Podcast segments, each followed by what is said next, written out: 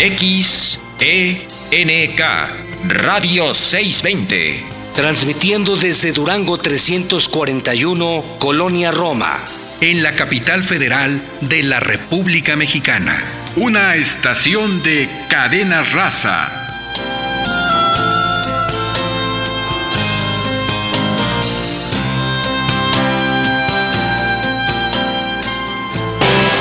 Radio 620 presenta Negocios agropecuarios. Un espacio en el que obtendrás alternativas y actividades complementarias, sustentables, para así poder iniciar o hacer crecer tu negocio. Negocios agropecuarios.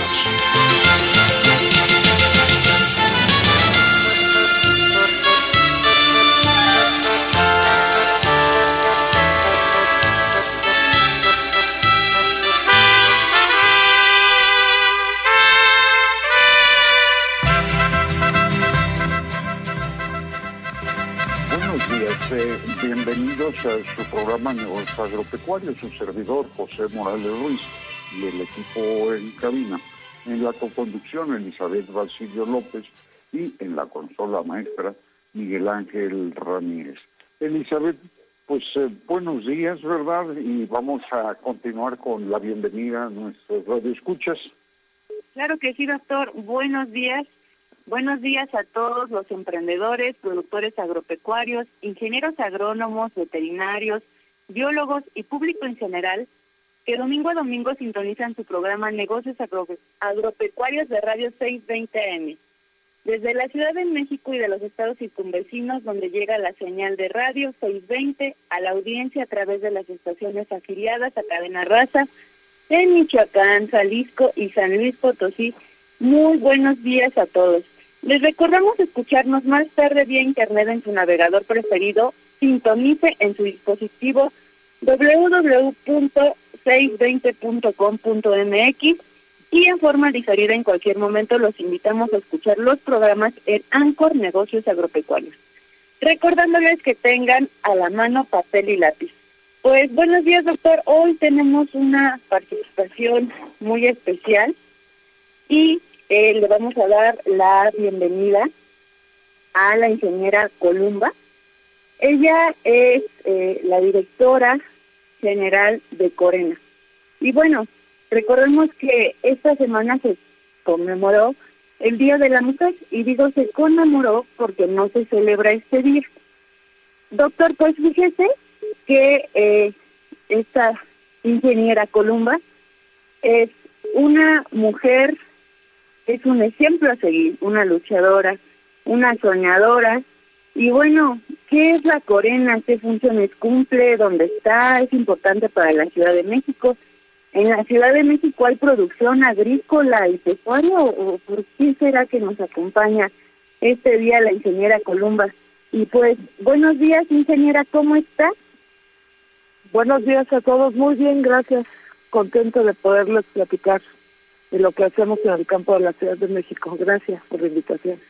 Bueno, pues eh, eh, bien vale la pena comentar algunos detalles. Es ingeniero agrónoma, Columba López de Gutiérrez, ella es la directora general de la Comisión de Recursos Naturales y Desarrollo Rural, eh, egresada de la UNAM en su plantel eh, metropolitano de Xochimilco, ¿verdad? Y tiene estudios de maestría en el INAP en Administración Pública. Eh, y bueno, este, ha estado siempre cerca de los productores rurales, ha eh, pues colaborado con unos 80 grupos en nueve estados de la República y pues le gusta la cuestión de organizar, asesorar y conformar y gestionar recursos para proyectos productivos.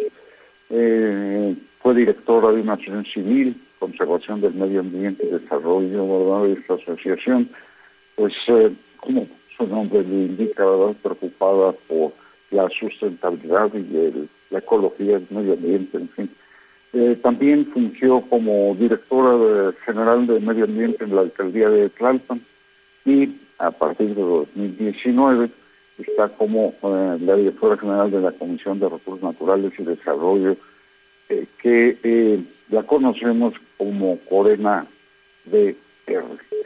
Esto es algo importante de mencionar, como comentaba Elizabeth, su trayectoria, su interés por el medio ambiente, y esto lo vamos a ver a continuación en esta interesante entrevista. Adelante, por favor, ingeniera que es Corena, todo lo que él nos preguntaba. Hola, buenos días a todos. Pues miren, la Comisión de Recursos Naturales y Desarrollo Rural, que está dentro de la SEDENA, de la Ciudad de México, la Secretaría del Medio Ambiente, el gobierno de la ciudad, lo que hacemos ahí es eh, trabajar en los dos tipos de suelo. Fíjense que les voy a ampliar un poquito aquí la información. La Ciudad de México, el 59% en el año 2000, mediante el Programa General de Ordenamiento Ecológico de la ciudad, se consideró esto eh, 59% como suelo de conservación. Sin embargo, dentro de este suelo de conservación, eh, también había o hay asentamientos humanos irregulares, entonces esta parte en ese momento no quedó como, como muy separada. A través de los años, mediante la Constitución de la Ciudad de México, se quedaron establecidos tres tipos de suelo en la ciudad. El suelo urbano, que es este 44% de la ciudad, 50, 44% eh, de la ciudad, tenemos otra parte que es el suelo de conservación, que es donde están todos los bosques y toda la parte de reservas naturales como son las áreas naturales protegidas, y está el suelo rural. En este suelo rural se llevan a cabo actividades agropecuarias principalmente y también tenemos eh, donde se desarrolla la parte humana, la parte campesina de, la Ciudad de México. Entonces, en esta distinción de tres tipos de suelo, la Corena tiene dos, lo que es el suelo de conservación y el suelo eh, rural donde nosotros participamos. Nosotros tenemos un programa que la jefa de gobierno ah, eh, tuvo a bien dar eh, un mayor apoyo al campo por primera vez en la ciudad se llevó a quintuplicar esos apoyos, pasamos de 200 millones que tenía el campo a mil millones. Y en este año tenemos 1.090 millones de pesos, este, con lo que estamos apoyando cinco componentes básicos en la Corena. Eh, uno es los facilitadores del cambio. En esta parte de los facilitadores del cambio está toda la parte técnica que tenemos este, trabajando, que están apoyando para asesoría técnica, capacitación y hacer una eh, organización más efectiva y eficiente en lo que tiene que ver con la parte productiva. Estos facilitadores y, gente que está trabajando en el campo llegamos a contar hasta cerca de 700 personas. Fíjense que antes en, el, en la Ciudad de México no había tanto trabajo para agrónomos, biólogos, veterinarios y todos los que nos encargamos del cuidado a la tierra y todo lo que lo que son sus componentes. Este, yo tuve que emigrar, yo mismo tuve que irme de la Ciudad de México para poder trabajo, tener trabajo de lo que yo estudié. Hoy, sin embargo, pues estamos 700 personas trabajando con campesinos, ¿no? Eso es inédito, es una cantidad muy grande y sobre todo que hay hijos de campesinos los que están trabajando con nosotros. Eh, tenemos otro un componente que se llama Sembrando Vidas para la Ciudad de México. Eh, la Ciudad de México tiene una diferencia en cuanto a la forma de producir muy diferente a lo demás que en el país.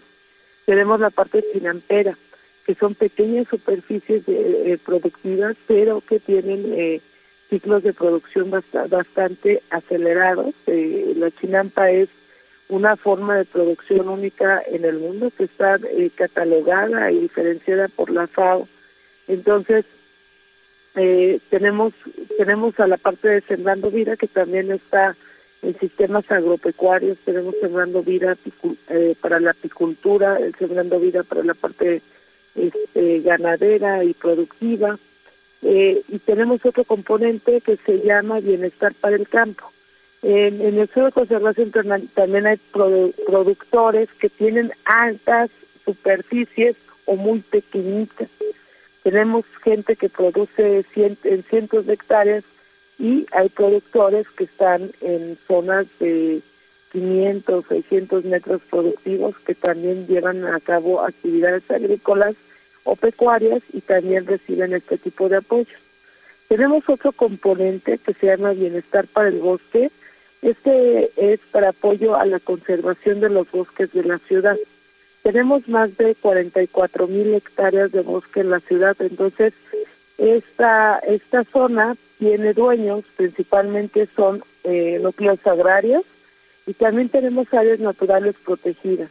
Estas áreas naturales protegidas son tanto locales como federales, que reciben apoyo a través de brigadas, donde son los núcleos agrarios y gente cercana a estas zonas las que tienen el apoyo para estarlas cuidando de los incendios forestales principalmente y conservando los recursos naturales. Eh, entonces, en este, en este tipo, y tenemos un componente bien importante que es de la capacitación, que sería el quinto componente. El componente... interrumpo, eh, ingeniera, eh, vamos a un corte y continuamos con este tópico que eh, resulta importante y esto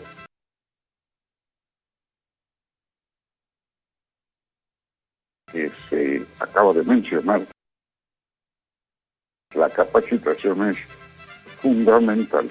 Vamos al corte y regresamos.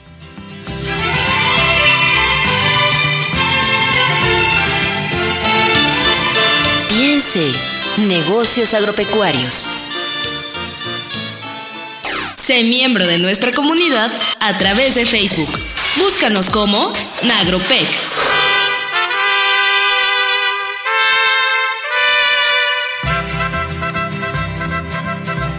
bien amigos, pues ya estamos de regreso y eh, vamos a continuar con este interesante tema referente a los suelos rurales y de conservación de la Ciudad de México.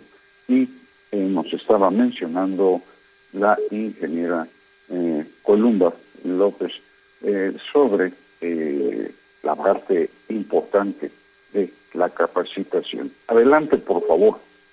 Muchísimas gracias. Pues miren, en lo que tiene que ver con la capacitación eh, de para la producción rural, eh, lo que estamos haciendo a través de convenios con las diferentes universidades eh, es ofrecer más de 30 cursos al, al mes.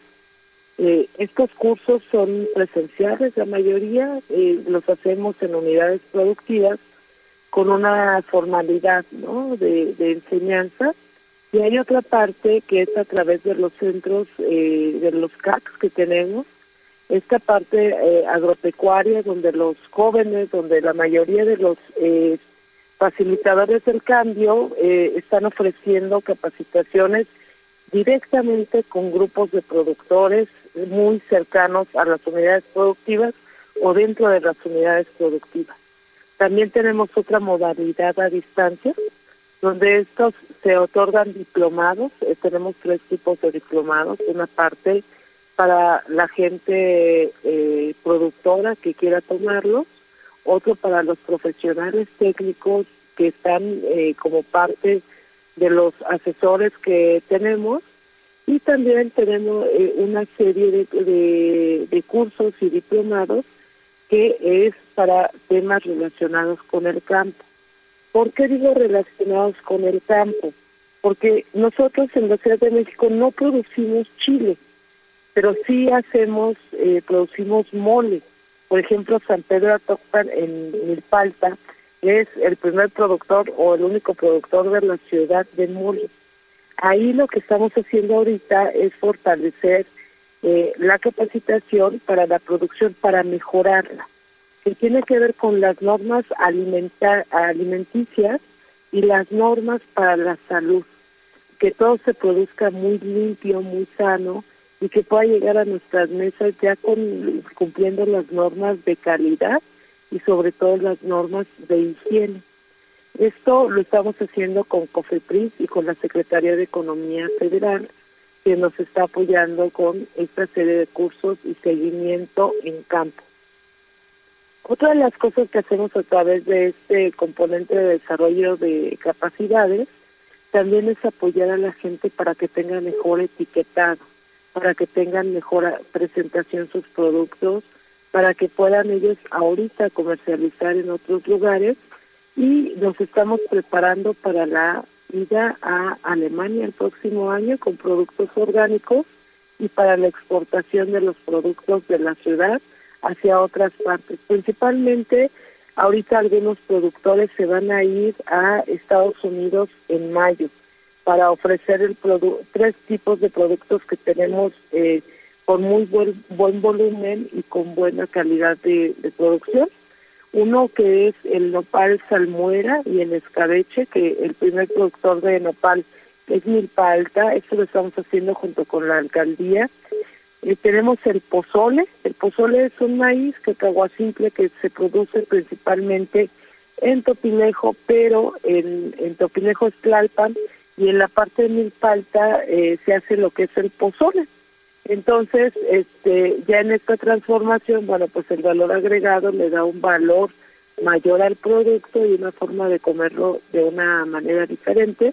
Y tenemos el mole, como ya les comentaba, que estamos haciendo este también la capacitación ahí para que se vayan también en mayo a Estados Unidos a una feria a exponer sus productos para la comercialización. Entonces, esto lo hacemos con grupos de productores que se van organizando en territorio para poder cumplir con el volumen, la calidad, la presentación que el mercado requiere. Entonces, esto lo estamos reforzando con este componente.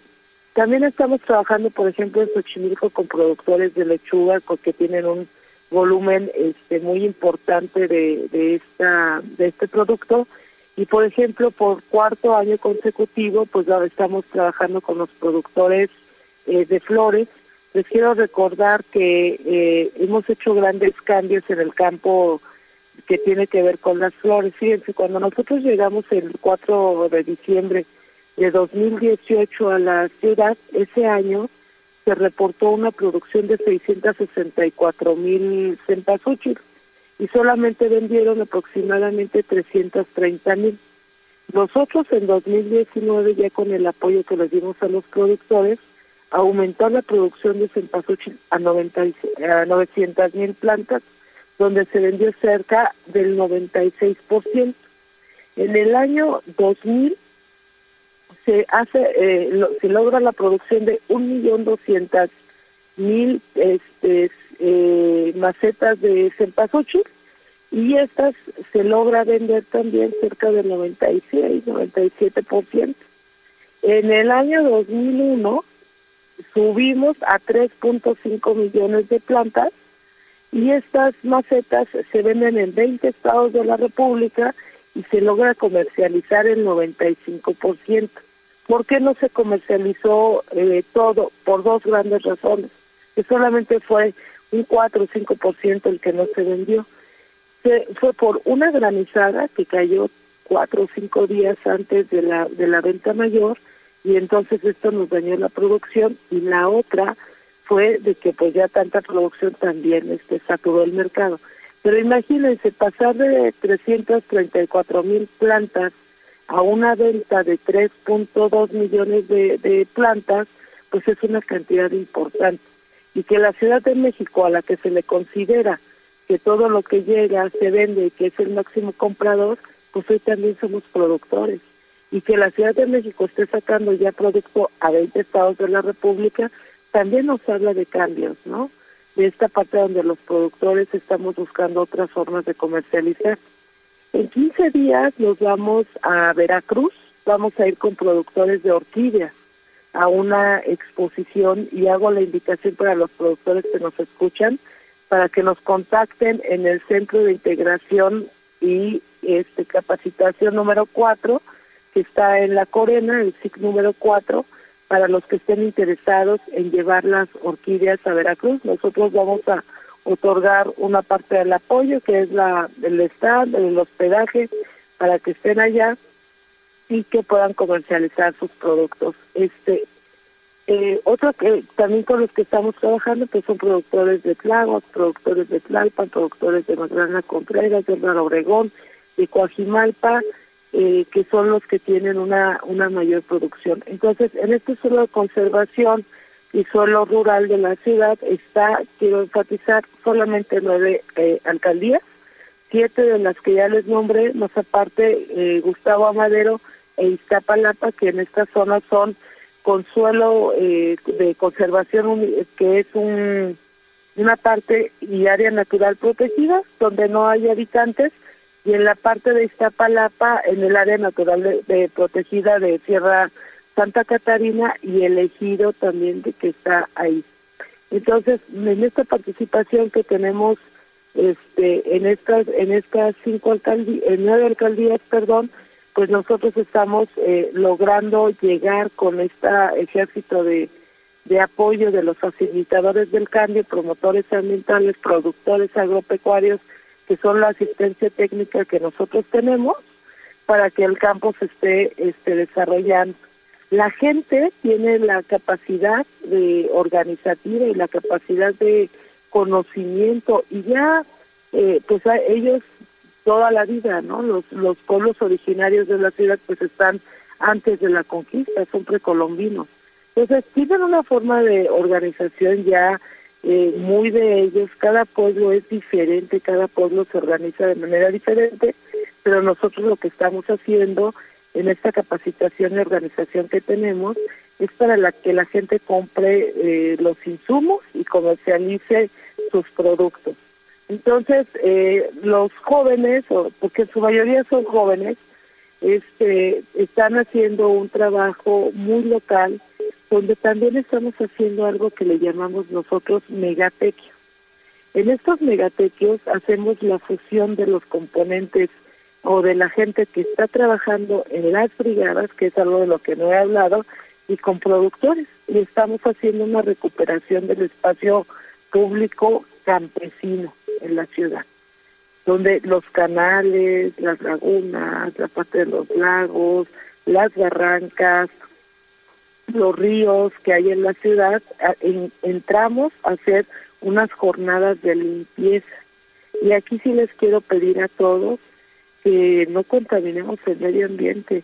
A la gente se le hace bien fácil, ya, ya utilizaron un producto, un agroquímico para su producción o bolsas, macetas, bolsas de invernadero y lo tiran al lado. Que nos podamos hacer eh, a la tarea, dar a la tarea de tener un solo punto donde podamos eh, llegar nosotros por esos esos residuos ya están colectados ya está organizada este este este residuo y nos los llevamos al lugar donde deben de ser depositados entonces también llamamos para que se, se haga una limpieza eh, colectiva no que participen más gente con nosotros porque es bien importante que tengamos un espacio público bello limpio sano porque tenemos derecho a un medio ambiente limpio y tenemos la obligación de contribuir, tenemos la obligación de cuidar el medio ambiente. Entonces, esta participación conjunta que estamos haciendo entre la gente que está dentro de la corena y los productores rurales y aquellos que viven en los asentamientos humanos, pues también que nos que, que participemos en que todo esté más limpio, más sano, más bonito porque tenemos, este, la, la vista también es importante, que los lugares luzcan sin basura, que los lugares luzcan sanos y cuidar a la vida silvestre. La Ciudad de México tiene mucha, mucha vida silvestre. Ahora que fue la pandemia, nosotros hicimos eh, las publicaciones de las fotos donde se dieron ciervos. Hace poco se dio un índice en la parte de Coajimalpa. Hay águilas, hay aves, hay, hay reptiles, anfibios, tenemos una especie, especies bien importantes eh, que conservar, como por ejemplo también está el ajolote. El ajolote lo, ahorita tenemos un proyecto de conservación para la parte de Magdalena Contreras, que es cercano al, al río de la Magdalena, ahí está nuestro proyecto de conservación del ajolote, pero también lo tenemos en el Parque Ecológico de Xochimilco y lo que tiene que ver en, la, eh, en los canales. Entonces, la vida silvestre merece respeto, no publicamos tanto. Dónde se encuentran las especies más bonitas y las especies de mayor conservación, porque de repente eh, se quieren dar a la tarea de ir a hacer capturas. Entonces, tenemos que, que cuidarlo. La gente quiere comprar aves, quiere comprar este animales que son de la vida silvestre como mascotas. Y yo creo que lo que tenemos que hacer es mejor conservarlos donde están, respetar estos espacios, cuidarlos para que vivan con sus familias, para que vivan con su misma especie, para que puedan reproducir y vivir bien. Entonces, este, también tenemos eh, nosotros ahorita la parte de la de los brigadistas. Fíjense, en la conservación de estas, ajá, ya eh, interrumpo. Eh, vamos un corte y regresamos a ver los brigadistas. Ok, muchísimas gracias.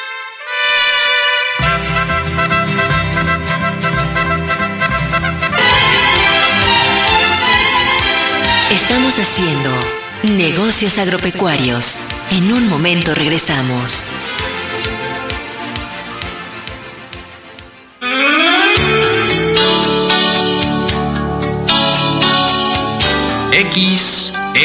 XENK Radio 620. Transmitiendo en 620 kHz con 50.000 watts de potencia desde sus estudios en Durango 341, Colonia Roma, en la capital federal de la República Mexicana. Una estación de cadena raza.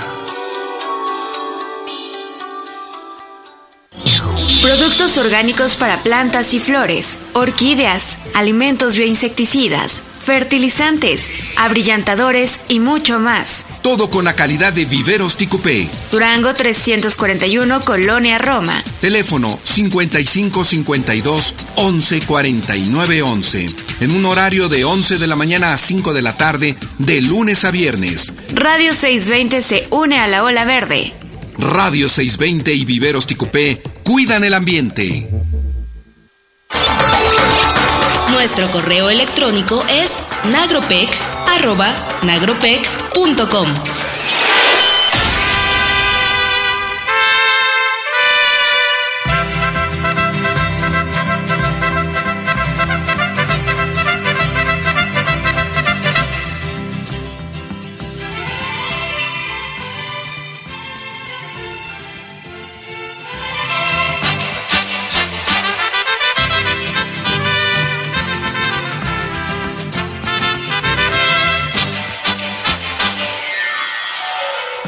de regreso en tu programa Negocios Agropecuarios de Radio 620.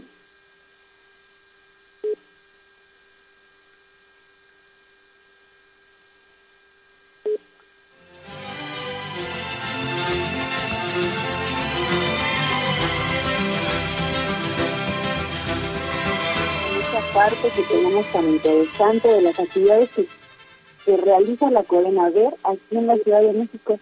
Adelante, ingeniera, por favor.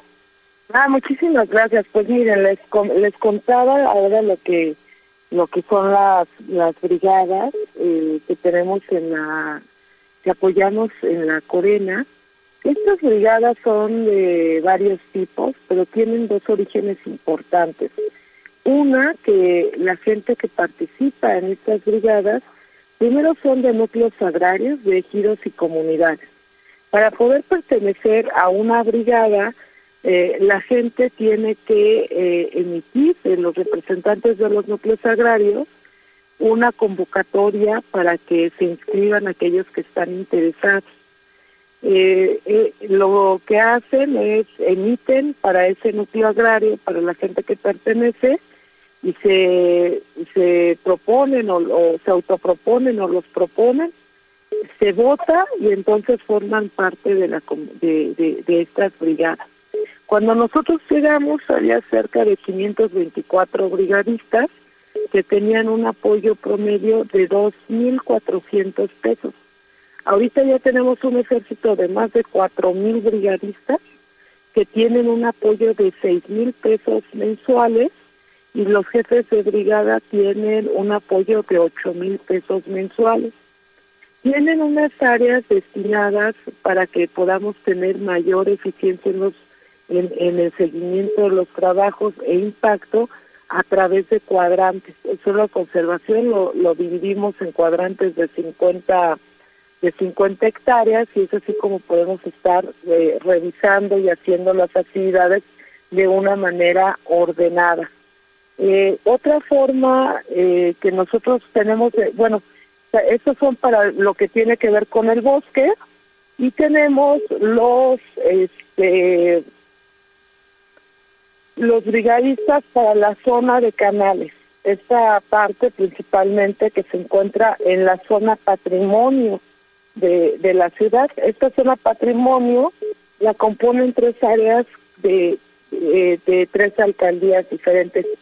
Está Tláhuac, Xochimilco y una pequeña parte de Milpalta que está en Tecómic, que es un pueblo este, que tiene también una, una parte de, de suelo lacustre y que por eso está dentro de la zona patrimonio.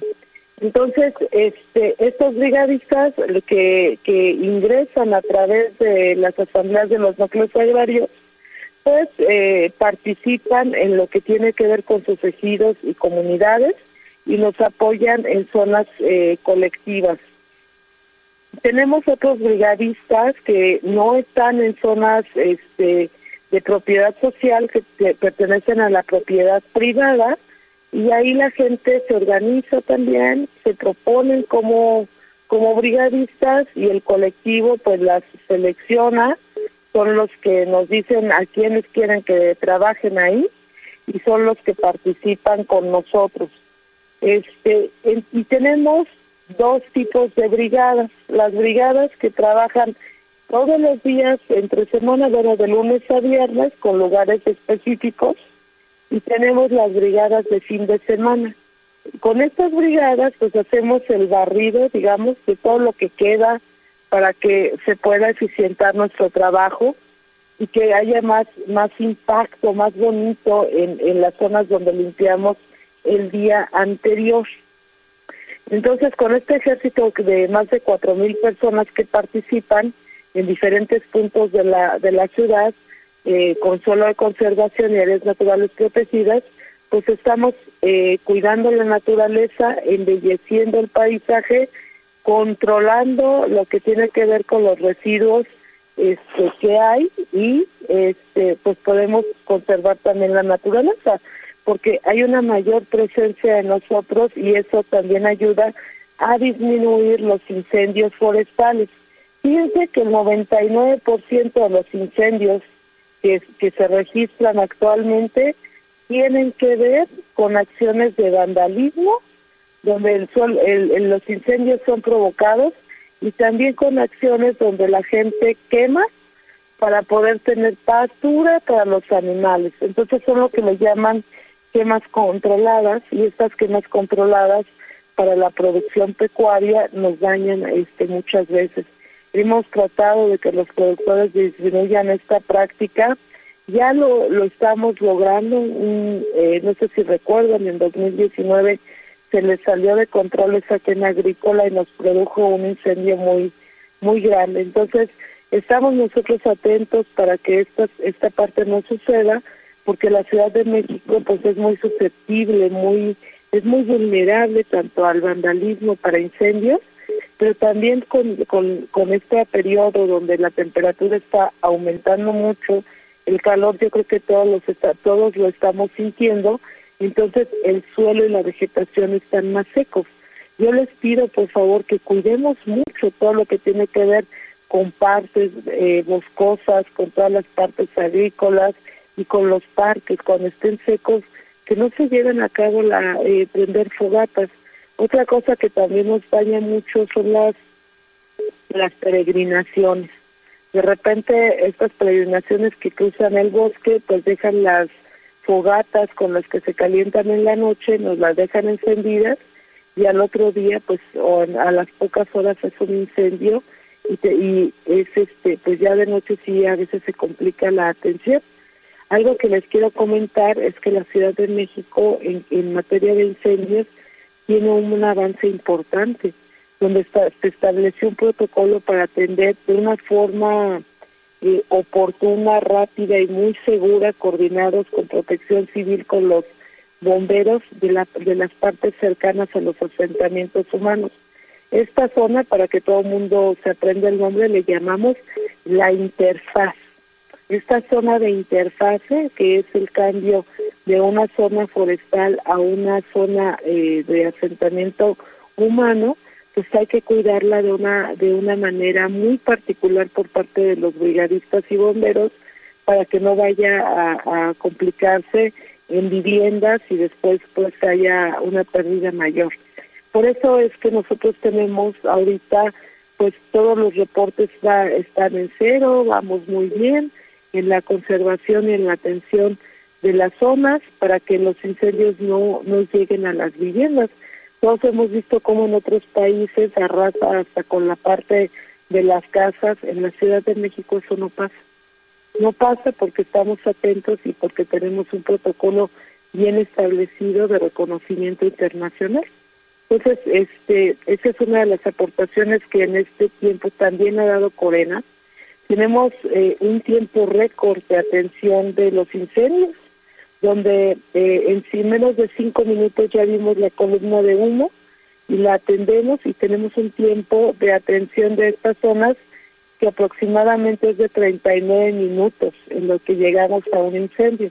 Entonces, esta cantidad desplegada de la gente con el orden que tenemos y con lo que les hemos dado, hemos apoyado mucho con vehículos, con herramientas, pues la gente ya tiene, este, eh, los brigadistas tienen cómo atender mejor estos incendios forestales y que no se nos, eh, se nos haga más grande y que no perjudique a la calidad del aire ni tampoco a la vida este animal, a la vida silvestre de estas zonas. ¿Cómo ven?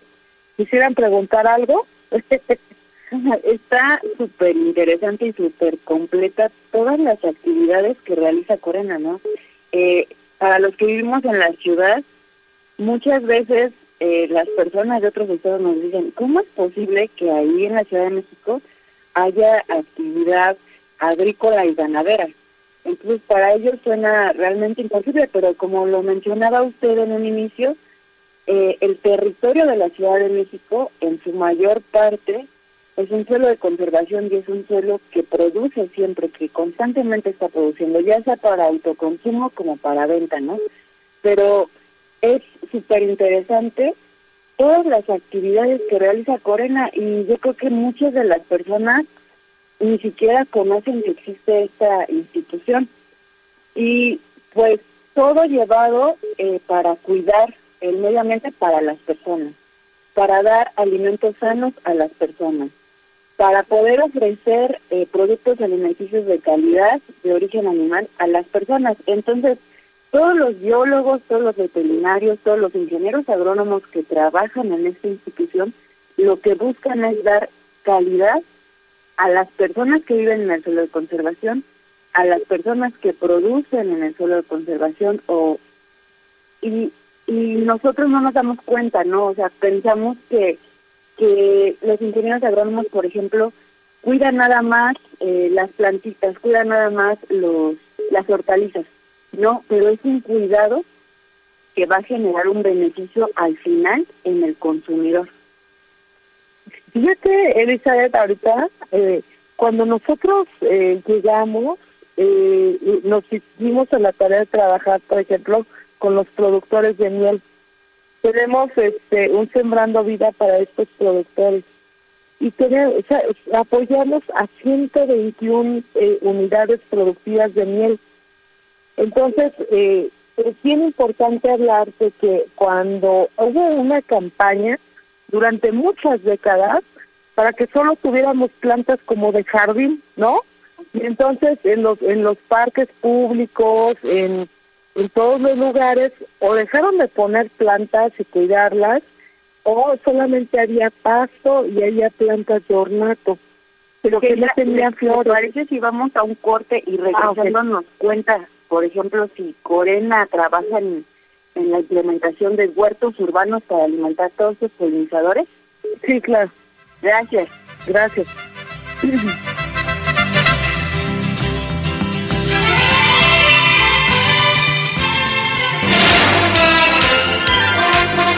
Tu mejor negocio está en negocios agropecuarios.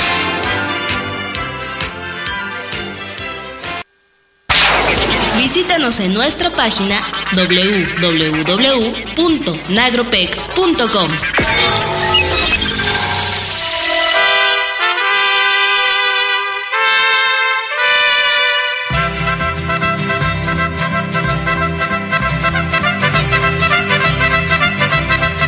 ya estamos de regreso y como todos los domingos con mucha información que compartir. Y pues le voy a pedir a la ingeniera que nos comente brevemente eh, la continuación del tema y le estoy haciendo la invitación formal para hacer varios programas más. Esto es importante que la población de la ciudad y en el país se enteren qué sucede en el área rural y de conservación de la Ciudad de México. Adelante, ingeniero. Muchísimas gracias. Pues miren, eh, de manera breve, eh, les comento que tenemos una identificación de los tipos de mieles eh, por cada uno de los productores, el color, el sabor, el origen, la cantidad de azúcares que, que tienen. Y este programa de, de miel es muy importante porque estamos haciendo en la Ciudad de México la introducción de, de plantas polinizadoras tanto en la parte urbana como en la parte de bosque. Tenemos que cuidar a las abejas, a todos los insectos. La gente se, se ha dado la tarea de no querer como ver animales y es sorprendente cómo les dan miedo las abejas a algunas personas y las matan. Les pido por favor que las respeten. Ahorita tenemos un programa de huertos, este, no son, eh, son urbanos, pero es un, es un, un programa que le llamamos nosotros Maceto Huertos. Vamos a apoyar a la gente, a 10 mil personas en sus viviendas, para que tengan alimentos en casa y puedan producir a través de macetas. Estos maceto huertos, eh, en algunos casos van a estar acompañados de especies este, de guajolote y de y de gallinas con doble propósito para que la gente a través de, de estas producciones pues también pueda consumir carne.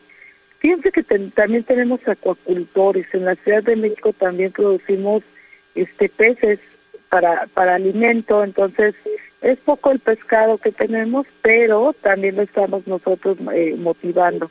Queremos que toda, toda la parte de alimentos que consume la ciudad, pues la, la Ciudad de México, claro que no va a lograr la producción para el abastecimiento de los más de 20 millones que conformamos esta gran urbe, pero pues eh, tenemos que estar eh, haciendo la producción de alimentos de acuerdo a lo que la tradición y los pueblos originarios de la ciudad han hecho antes de la colonia. Entonces nosotros estamos visibilizando el campo, estamos visibilizando las áreas de conservación para que se conserven y se consuman los productos locales.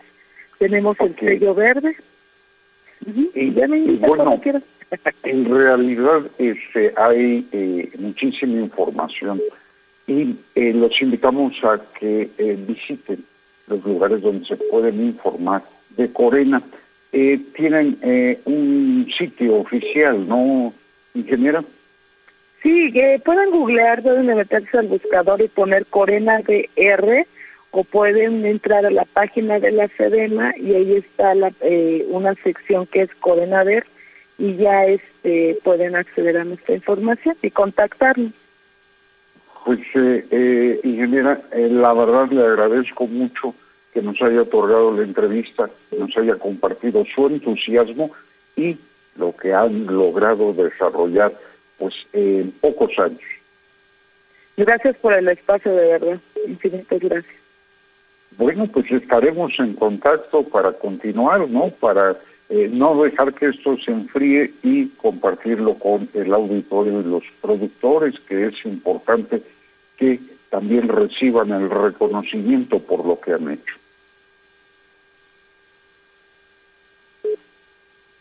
Bueno, eh, hasta la próxima, ingeniera.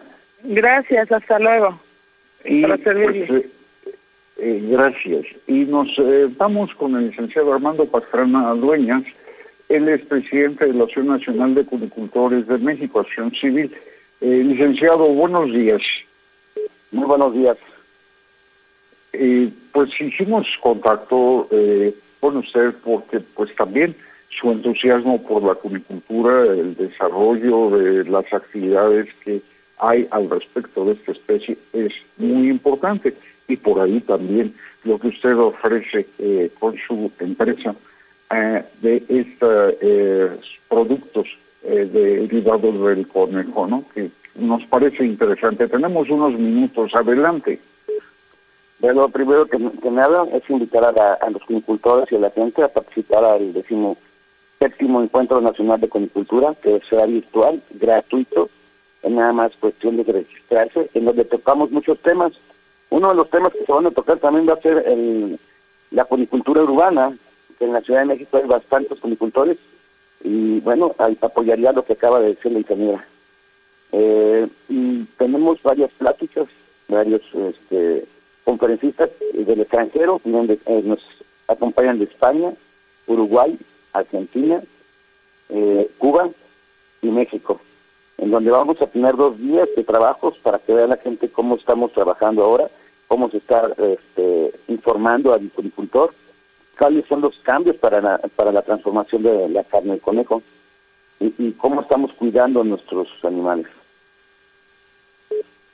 Eh, pues sí, eh, muy interesante, además una especie pues que puede manejarse de traspatio fácilmente, empezar con poco capital y que eh, de alguna manera haciéndolo bien pues tenemos pocos problemas en la producción, ¿no es así? Sí, así es. Además es una, una especie que podemos trabajar fácilmente y que nos da proteína animal con cero grasa, menos colesterol menos ácido úrico y menos sodio. Entonces, es una, una carne muy sana. Eh, muy bien, y, precisamente por eso en, en la empresa, ¿verdad?, en eh, la PIN, eh, tenemos ahí algunas cosas que son todo un manjar. En alguna oportunidad tuve oportunidad de conocer estos productos, de saborearlos, y la verdad es muy interesante. Platíquenos uno o dos minutos de esto, licenciado. Gracias. Sí, la empresa La tiene 15 años trabajando, donde nosotros transformamos la carne de conejo en jamón, en pasta de pimiento, en salchicha, en chorizo, en chistora, en hamburguesa para carne de conejo, de carne de conejo. Eh, tenemos las alitas de carne de conejo. Eh, hay varios productos y guisados, que es la mejor forma de poder comercializar el conejo. Así es, sí es Conejo Lapín. Eh, eh, bueno, la marca es Lapine. Ajá. ¿Y, ¿Y algún teléfono para contactarlo? Sí, con mucho gusto, es el 462 17 61 181. Y el correo es 462 17 61 181. Pues muy bien, le agradezco mucho que pues nos haya acompañado. Eh, desgraciadamente el tiempo vuela, pero dentro de ocho días volvemos a hacer mención del evento, por favor. Sí, ese, el evento va a ser el 26 y 27 de este mes. Ok. Todavía nos da tiempo el próximo domingo. Sí, exactamente. Pues hasta la próxima, licenciado, un gusto. Estamos para servirle y mil gracias a ustedes. Hasta luego. Pues Elizabeth, creo que nos tenemos que ir.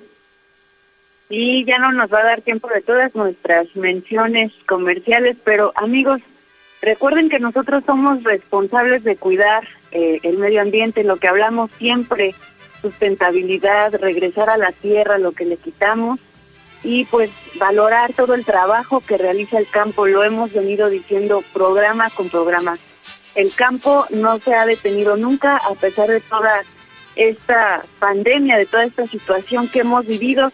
Y pues amigos, los invitamos a reducir, a reusar y a reciclar por un mundo feliz. Agradecemos a los que estuvieron con nosotros en este programa, a la ingeniera Columba. Eh, les enviamos un cordial saludo al ingeniero Juan Bosco Laris y a todos nuestros fans que nos escuchan domingo a domingo. Amigos radioescuchas, emprendedores, productores y técnicos agropecuarios, les agradecemos su amable atención y les invitamos la próxima semana a una emisión más de negocios agropecuarios. Su servidora Elizabeth Basilio López y el doctor José Morales Ruiz les recuerda sintonizar 6.20 AM el próximo domingo de 7 a 8 de la mañana. Feliz domingo y continúen escuchando 6.20 AM. Hasta la próxima amigos.